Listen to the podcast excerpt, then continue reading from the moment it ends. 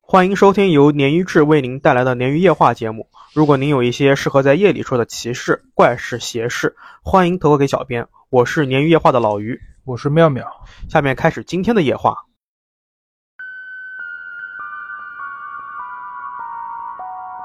然后那个黑白世界里面，所有的鬼都变成了黑白色，奶奶也是一样的。我那栋楼只有三十二层，没想到电梯上升显示了三百多层。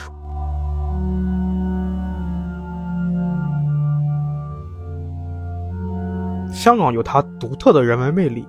纵观香港的发展史，在经济繁荣跟阶级固化的外衣下，隐藏着毒性的神鬼文化内核。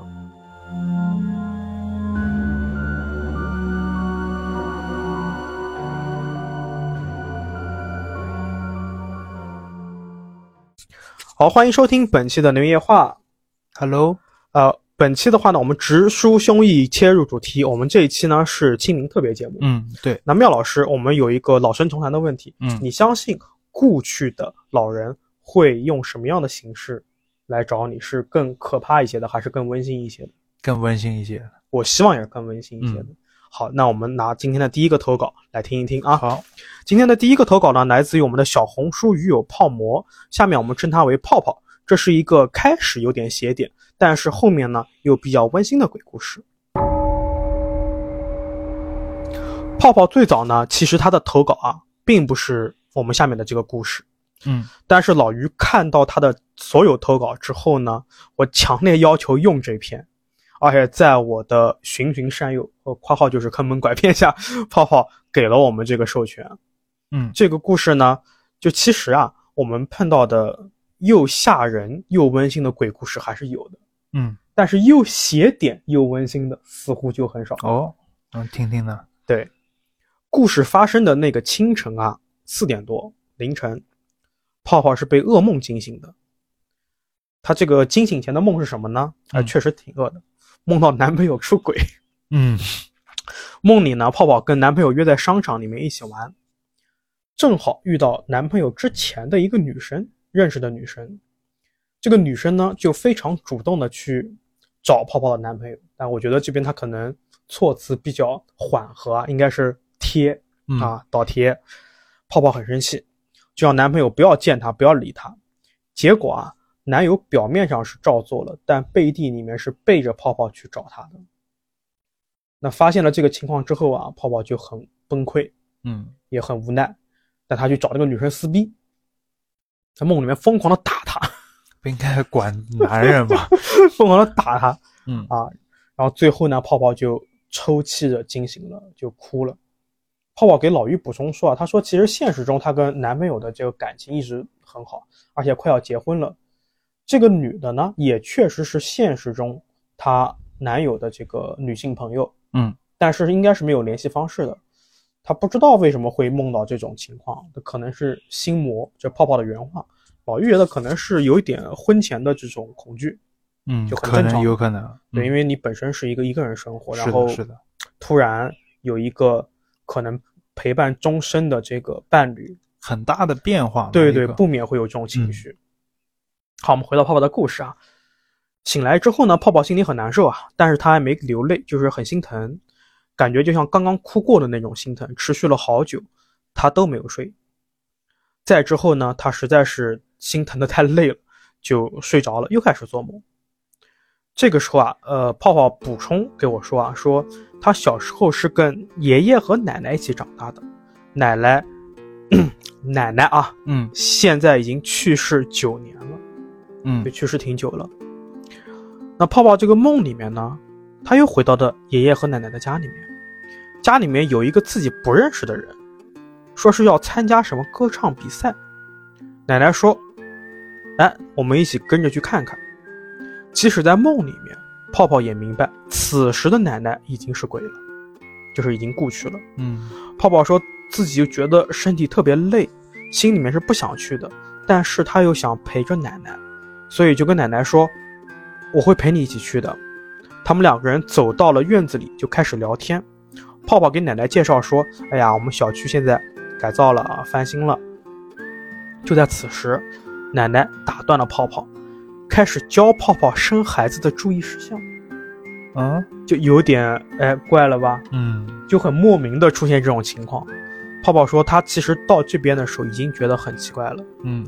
然后泡泡跟奶奶聊了很久，眼前突然出现了一个全息投影倒计时，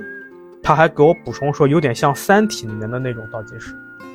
嗯屏幕上面显示的时间已经不多了，他就下意识的觉得啊，这个时间倒计时啊一旦结束，奶奶可能就要走了。就在这个时候，右侧的道路上刮来非常强烈的风，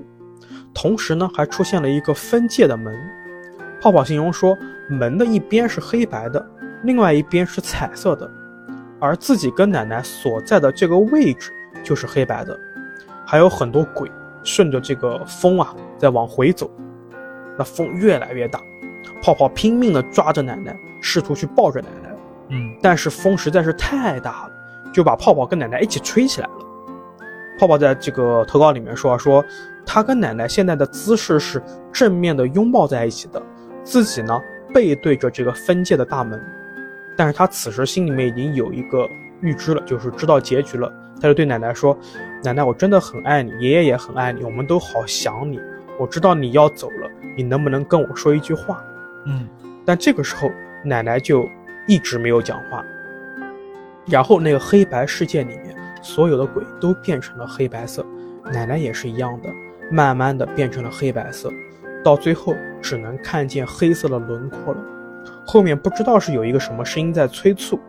泡泡怕就自己这么一直抓着奶奶，会影响奶奶下面的路，也就是投胎。嗯他就只能放手让奶奶走了。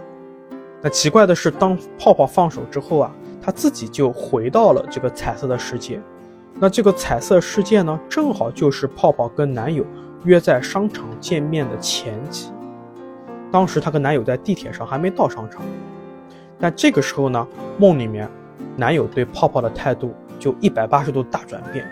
明显比之前的那个梦要好特别多。嗯也没有出现那个女生，就是要贴倒贴她男友的那个女生。嗯然后她跟她男朋友就很好的在相处。然后泡泡的这个故事到这边就结束了。哦，好好奇怪的感觉啊。是，其实我特别能深有体会啊，就是说它其实中间很多都是断掉的，它没有逻辑相连，没有逻辑相连贯的。嗯但是其实做梦就是这样子，因为做梦是的，是的，我做梦老会有一种就是无力感，就比方说我想说，我告诉你 A 到 B 的一个事实，但是我就是说不出来，不知道为什么。我是做梦的话，就是嗯，我记住的场景啊，是衔接起来是很离奇的，嗯但是在梦里面不会觉得，但是醒来以后如果记得，我会觉得这个是很不现实的事情。，而且这个其实让中间有一段啊让我觉得，嗯，又跟我们之前的一个点很像，就是一开始他跟奶奶是似乎是有交谈的，嗯但是到后面奶奶真的是要走的时候，他就是拒绝跟泡泡再交谈了，，是的，毕竟是隔了一杯嘛，可能也是为他好。对，就可能就是嗯回到了我们最早的那个观念，就是隔一辈的老人，他真的是他这个老人的灵的话，他其实是不会去跟孙子辈交谈的，他可能会只会跟他自己的儿女辈交谈。是的，所以这个故事确实到后面是还是比较温馨的。对，这个故事主要它风格很很奇怪，很有特点，我觉得。，对对对，和和传统鬼故事完全不一样，和我们之前做的都不一样。还很有特点的这个故事。对嗯，我也希望咱们有这种怎么讲，老人离去的所有鱼友啊都好啊，咱们的这嗯是些的故去的亲人也都能好好的。对，OK，第一个故事到这边。好，第二个故事我这边的啊，嗯这个我是在豆瓣上面找的一个帖子，也不是很热的帖子了，嗯，但是还挺挺可怕这个故事。就被低估的豆瓣帖。嗯，他 ID 叫讨厌物理的奇葩啊。如果感到侵权了，我们会把它删除，好吧？嗯他这个文笔比较好，我就按他自己的第一人称来直接叙述啊。好的。二零一六年，我上了高中，因为家离学校比较远啊，恰巧学校是可以寄宿的，所以我就选择了住校。起初一切正常，和宿舍的几个哥们儿玩儿挺好的，但没想到到第二年春天，一件诡异的事情发生了，应该是二零一七年三月的一一天啊，已经翻过年了。嗯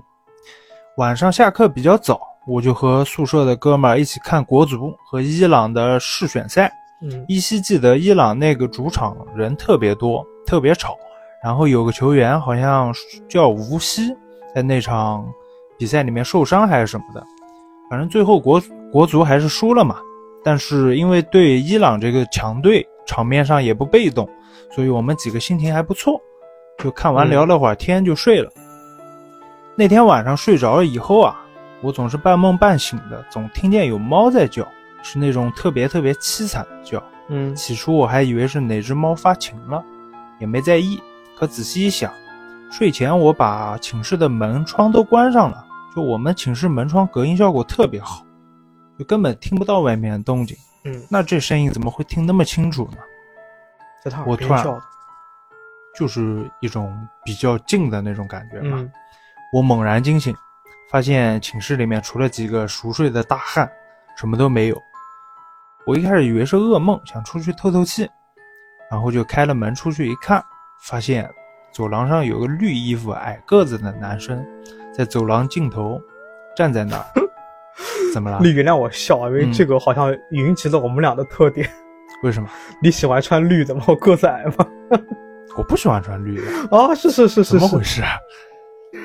我给你继续。好，重来啊！嗯发现一个穿绿衣服的矮个子男生在走廊尽头楼梯口站着，在那儿喵呜喵呜的叫，嗯声音很大，不知道他在干嘛。第二天早上起床的时候，一哥们儿突然说：“他妈的，昨天那只猫吵死了。”接着其他几个人也附和道：“我想起昨天晚上经历，就跟他们说，我昨天晚上半夜起来以后去看，没有猫，但是想出去透气时候，看到有个人在走廊尽头，嗯，是他在那儿叫，声音人叫特别大。嗯看来几个同学都听到了啊，也不是做梦啊，也不是就是幻想出来的场景啊。嗯但是呢，我们也没细聊。洗漱之后呢，就准备去食堂吃早饭了。没想到出了宿舍门一看，发现有警察来了，围在走廊尽头那间寝室，有几个同学在哭。好奇心就驱使我们去看了一眼。嗯，但警察把我们拦住了。我还是往宿舍里面瞥，往那个宿舍里面瞥了一眼啊，没想到是我昨天晚上看见的那个人。到了食堂以后，问了一个同学，他才告诉我啊，说那间宿舍一个抑郁症的同学去世了，是自杀。哎，这把我吓了一跳，啊因为我和这个同学并不熟啊，所以详细情况也不太了解。嗯后来警警警方那边调查说，那个男生昨天晚上十二点左右自杀的，就已经去世了啊。有人说他是被被哪个学长的鬼魂给给害的，也有人说就是嗯，反正就是各种学校里面的传说嘛。风言风语了都是。起初我是不信这些说法的，嗯只是为这个同学感到同情惋惜。对，然后对于我那天晚上所遇到的东西事情感到不解啊。嗯可后来我发现啊，那天晚上看到他的冤魂似乎不是偶然的，他嗯好像缠上我了。哦一七、年四月，也就过了一个月以后，嗯这件事发生不久后啊，妈妈说要把哥哥在他自己学校旁边小区买的还没装修房子装修一下。嗯因为哥哥是在外地工作嘛，这房子用不到，就准备让我住那儿了。嗯四月底，我姥爷带着两个年轻的工人来装修。五一长假，五一长假的第一天，然后我就和我妈去当监工了，嗯然后姥爷他们就一起吃了饭，并在那儿住了一晚。嗯第二天早上离开了。第三天，妈妈突然接到姥爷电话，姥爷说这两个年轻工人死活都不愿意再装修了，碰到鬼了说。房子里面闹鬼了。嗯对，妈妈很疑惑啊，让姥爷把电话给其中一个工人来讲，然后工人就说了他们遇到事情，直接就把我给吓傻了。嗯那天晚上啊，这两个年轻人，就年轻的工人，在小区外的饭店吃完饭，准备回去干活，没想到在小区里面就遇到鬼打墙。嗯我家住在七号楼，啊但是他们俩呢，在七号楼和八号楼之间打转，怎么也找不到我们家那栋楼。哦还说感觉有什么东西在跟着他们，直到他们遇到了一个穿绿衣服的矮个子男生，嗯，让那个男生给他们给他们带路，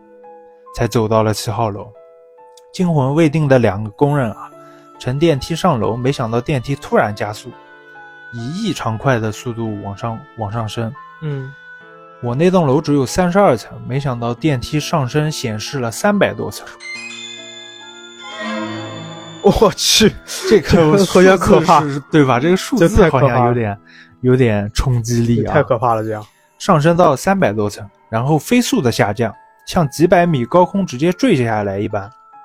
两工人都受了不同程度的伤，嗯不，重啊，当然都受伤了。电梯突然落在我们家那层以后停住了，嗯两个人赶紧从电梯里面跑出来，然后就在到我们家这一层以后又遇到了鬼打墙，出了电梯右转就能到我们家，结果两个人在楼里面转了无数圈也没找到。嗯，正在两个人慌乱的时候啊，那个绿衣服的矮个子男生从电梯里面出来了，又出现了。把他俩带回去了。那这么说，这个绿衣的好像是好的呀？对，也不坏，对吧？对，然后就有了刚才刚刚才的那一幕，就是两个工人被吓得魂飞魄散，什么、怎么怎么说他们也不愿意再干了，嗯工资都没有就跑了。呃，当我听这两个人描述这个绿衣服男生时候，我心里就知道了，应该就是那个同学啊。嗯但是我和他关系并不熟啊，难道就是因为我那晚正巧是看到他在那儿？学猫叫，嗯，这个有点搞笑了。这就个是其实蛮蛮灵是异的，我们人人在那儿学那个是吧？对，后来呢，也没出什么事儿了。这个楼主他后面有更新，但是没更新完，嗯，所以他后半段还有故事，就是这还个事情还没结束。还在持续中。，对我等它更新完之后，我们下、下次再来呈现下半段嗯好故的好的事，好吧？其实这个故事我想要两个事情。嗯第一个，楼主他说的是绿衣服，嗯，这个只是他主观上的一个，会不会是青衣？因为我呃，我记得鱼友啊，之前在我们某一期里面去讨论，到底什么衣服颜色的鬼是它的等级是最高的。呃，有人说红衣，有人说是蓝衣，就是那个楚人美，就嗯是荒之前的那个恐怖片里面，嗯乡荒村怪尸啊，还是什么，很早的一部恐怖片，还挺有意思的。一然后后来我查了之后呢，呃，具体的我忘记了，因为我是放在后面节目里面讲，我没有去让自己去记。嗯，但是好像青衣鬼是比红衣等级要高的，就可能他碰到的是厉鬼，这只是一个可能性啊。还有一个可能性就是，他说这个他见到这个人的时候，他在学猫叫，嗯像不像走胎？你记不记得？有点对，之前我讲的就是人可以走狗胎、走猫对胎、走对驴胎、走羊胎，对，它就会模仿这个动物的一些习性什么的，就有点像走胎的这种感觉，其实蛮恐怖的。我没有想到青衣这种就是这种层面啊，嗯，我想的就是普通的校服绿衣服，大学哪有校服呀？我就是人第一反应嘛，啊不会不会思维逻辑那么缜密嘛，对吧？本来一开始我也是运动衣那样的，哎我对是对这么对想的。然后卫衣什么的，对，我人站那儿学猫叫还声音那么大，还是挺恐怖的。对你一讲到学猫叫，我都想我就想到了走胎，然后我就想嗯到了是可能是青衣。是的，但是他这件事里面也没有什么做什么特别叫攻击性比较强、对而危且害性比较大的东西。这个东西它为什么要缠上楼主也很，对吧？也就很正巧碰到了嘛，但为什么他要楼主跟他无冤无仇嘛？虽然碰到了，对吧？嗯，哎，如果说这个孩子真的是因为各种原因自寻短见，他可能他的这个怨气不会放在像楼主跟他之前反正不认识的对这种对人身上，是。比方说这个他宿舍里面，嗯，对吧？就更可能一些。我觉得嗯还是看后续它更新吧，我还是挺的期是的待它这一篇的。对的对的嗯好，这个故事到这边。好的，好，今天的第三个故事呢，啊，有点不一样。这个故事啊，是我们网友、我们的鱼友一直对吧督促我、 督促我去讲的一个故事。嗯他希望我来，就是我们鲶鱼来分析分析啊。嗯，那讲这个故事之前呢，我要问妙老师个问题。哎，你对香港这个城市联系到咱们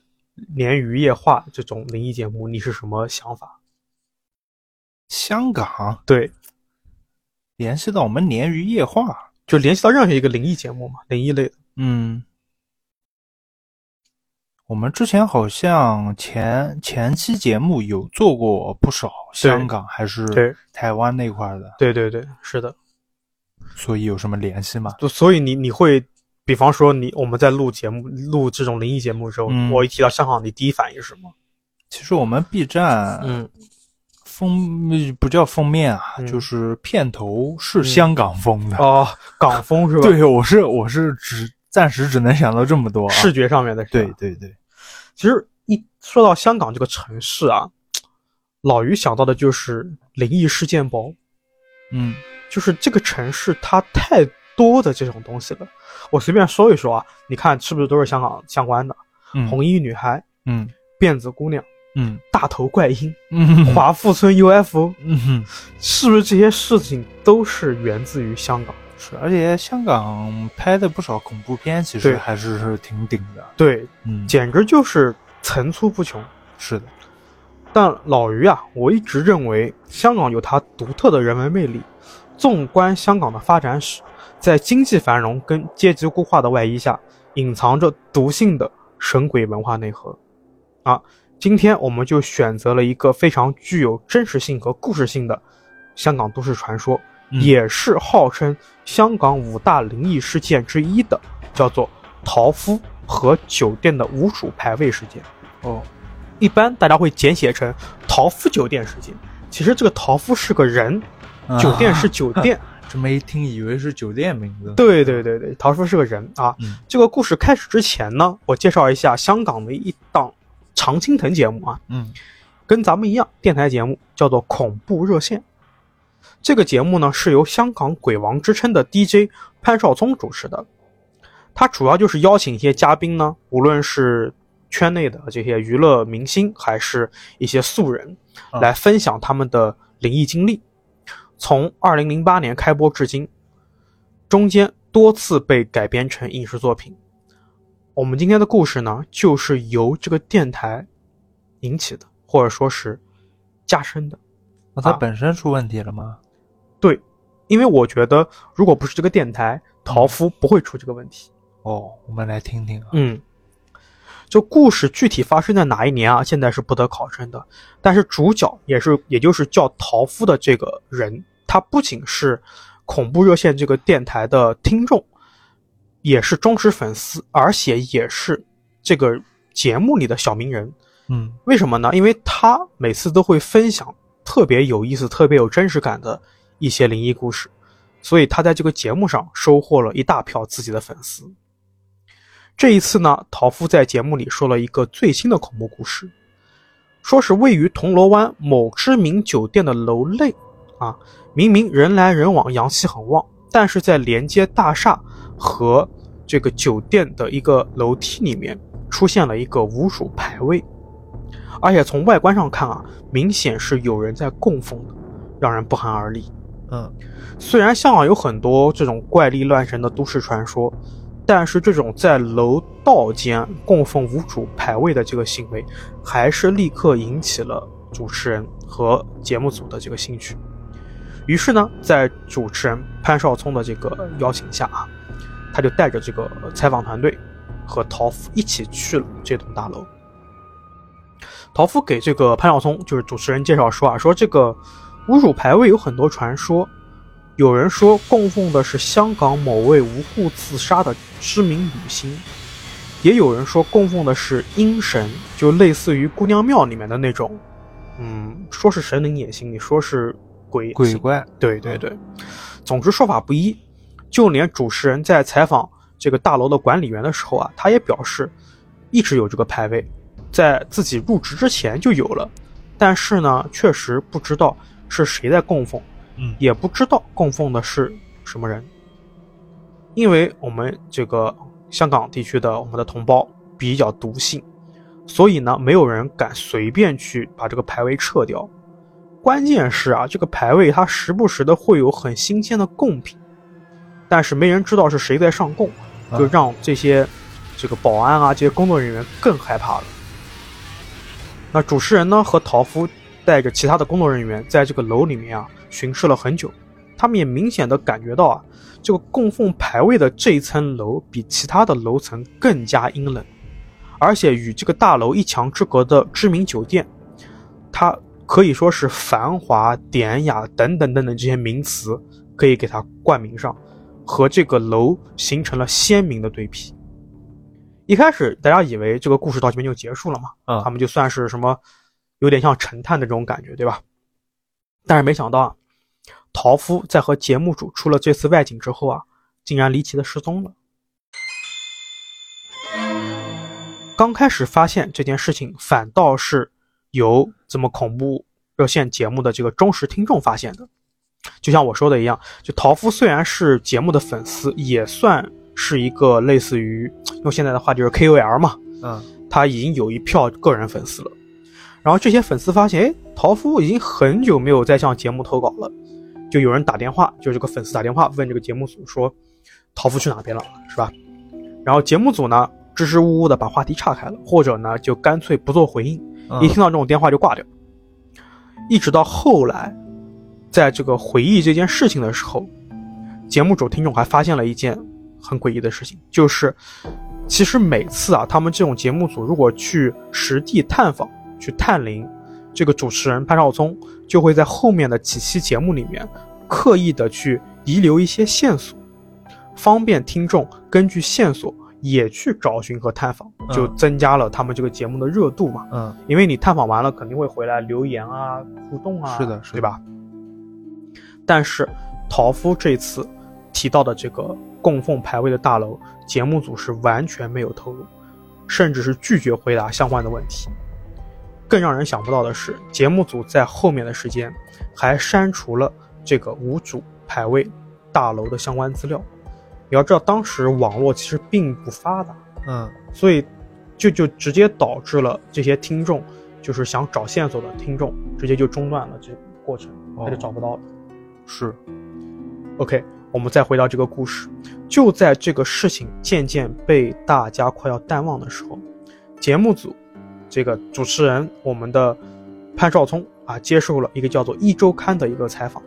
他这个时候才低调的透露这个信息，就是又把陶夫这件事推回了公众的视线。也正是因为这次采访，这个事件才会被誉为香港五大都市传说之一。据潘少聪说啊，当时节目组跟陶夫共同去探灵结束后啊，陶夫就中邪了。嗯具体表现是什么呢？他经常会独自徘徊在无主牌位的这个大楼，甚至有人会看到啊，陶夫神色木然的在楼里面跺脚。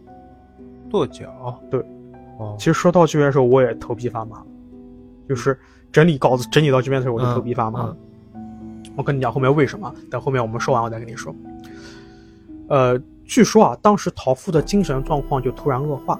像失眠啊、焦虑啊各种情况接踵而至，甚至他向自己的友人透露自己很害怕，但没有说自己在怕什么事儿或者怕什么人。最终，陶夫选择了烧炭自杀。哦这也是为什么节目组就一直不向公众去透露，一直在隐瞒的原因，因为这个人他当事人死了嘛啊对死了。嗯然后后来呢，在我们的不是在我们了， 在这个节目的听众的不懈努力之下，终于有人找到了这个无主牌位的所在地，就是我们之前说的连接铜锣湾富豪酒店的一栋大楼的后楼梯里面。嗯跟节目组当时探灵的情况一样的。当我们的这个听众找到了这个牌位所在地，这个牌位还在，而且还是有人供奉的样子。嗯那故事到这边，整个主线就结束了。但我是我在做这个内容的时候啊，我找了很多资料，而且有各种各样的说法，但是绝大部分还是比较缺乏逻辑的，我就没不给大家详细展开来说了啊。嗯但对于所有的说法，我总结了一些以下几个方面啊。第一呢，说酒店是二战时期的日军驻扎的地方，所以有问题。也有第二种说法呢，说是酒店你在酒店里面拍摄的照片都会变得阴森恐怖。第三种说法说酒店的牌位出现了大量的无主的魂魄。然后还有说法，第四个说是清洁工人曾经在厕所里面听来就听到尖叫声。嗯，第五个说是工作人员发现这个牌位之后啊，附近就出现了许多诡异事件，包括徘徊的声音，包括空气中会弥漫出奇怪的味道。最后第六个说法说，牌位最早是放在一个古董盆栽的底座上面的，但后来因为没有办法去联系上家属，它就变成了一个无主牌位，上面刻着一个女明星的名字和生辰年岁。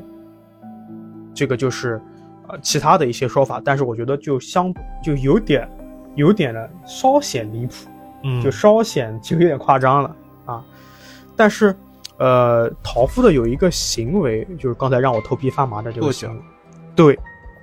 呃，我问了之前的我们的这个鲶鱼的一个呃算是大师级别的鱼友了，嗯相信听过之前节目的吕伟照，我说的是谁啊？我就不不细说了啊。师傅说呢，说这个其实跺脚有掉魂的说法，说不是因为跺脚掉魂，而是用跺脚的方方式啊防止掉魂，就是你跺脚能防止你掉三魂七魄会掉。哦防止它是掉这样对哦，是预防。呃，然后我一查，哎，中医也有个说法叫做“阳随阴降”，就是跺脚呢可以把你的气往下引。你看你跺完脚之后，你整个脚热乎乎的，嗯一方面是因为你有物理上的碰撞嘛，另外一方面是因为你这个行为产生之后，你的气血下行了，血液循环加速了，阳气呢也就从你的脾脏和肾脏贯穿了全身。嗯所以说，在万一我们有遇到这种比较特殊或诡异的情况呀，除了骂脏话以外，我们也可以尝试边跺脚。边骂脏话边跺脚，声音又大是吧？对对可以对的对可以的，对，是的。嗯所以其实这个故事啊，从头到尾啊，我是觉得还是充满着这个诡异色彩的，我觉得很恐怖，我不知道为什么，是不是因为香港这个地方没有别的意思就啊、让你觉得很恐怖，对是吧？可能换个、嗯，我我们我我们这块啊，可能就会还好，其实往其实这种其实就是这种类型的恐怖的点啊，非常具备南方的特色。你放在香港啊、福建这一带就很 OK，、嗯，对，那你要放到北方，放到东北，可能就不太行了。是的，就就味儿就不对了，对对对，对吧？？所以我其实有挺好奇，如果说是一个北方的萨满教，我们的仙儿来处理南方的事情，他会怎么做？呃，不是个体系的，可 能不接是吧？啊，应该是这样吧，我猜的啊。是的，是的。好的，那今天的这个香港的这个故事到这边了。嗯如果大家对这种类型的恐怖的恐怖故事啊，或者是都市传说比较感兴趣啊，也欢迎大家留言，我们后之后会做更多的相关系列的。对，可能做个专题之类也说不定，对对对吧对嗯，好，那这个故事到这边，好，今天我因为特刊嘛，嗯我来给大家带来一个温馨一点的啊，治愈一下。好期待刚才哦！刚才那个故事有点顶的啊，啊，是的，这故事很早以前我就看过啊，估计嗯大部分人都看过啊，嗯我还是讲一下啊。好，这是国外一个平台上很久以前的一个人发的评论啊， Creepy 我 Pasta 吗？呃，不是，应该是个普通的平台，就哦可能像豆瓣一样，各类都有的。啊，呃，我用第一人称啊翻译过来的。好的，爸爸在我四岁时候给我买了一台游戏机。嗯，我们这是恐怖哦好的恐怖好的节 目，好吧，你好的绷住一点啊。好的，好的，爸爸在我四岁时候给我买了一台游戏机，呃，很早期的一款游戏机啊。嗯呃，但是虽然游戏机简陋，我和爸爸还是一起度过了一段无比快乐的时光。嗯直到六岁时，他永远的离开了我，嗯整整十年我都没有再碰那台游戏机。可当我再打开它的时候，我发现我和爸爸曾经玩的一款赛车游戏里面出现了一个鬼魂，嗯，一个真正的鬼魂。在大多数赛车游戏竞速赛里面，最快的成绩会以一个幽灵车手的样子出现在赛道上。是的，爸爸灵魂在那儿一圈一圈的跑着，我夜以继日的玩着和他一起，只为了能让就和他接近一点，更近一点。嗯终于有一天呢，我超过了他，但是在终点之前我停下来了，这样爸爸的灵魂就能永远留在这儿了，没有了。就不仅温馨还，我觉得不是温馨，是有点嗯悲伤。有点伤感。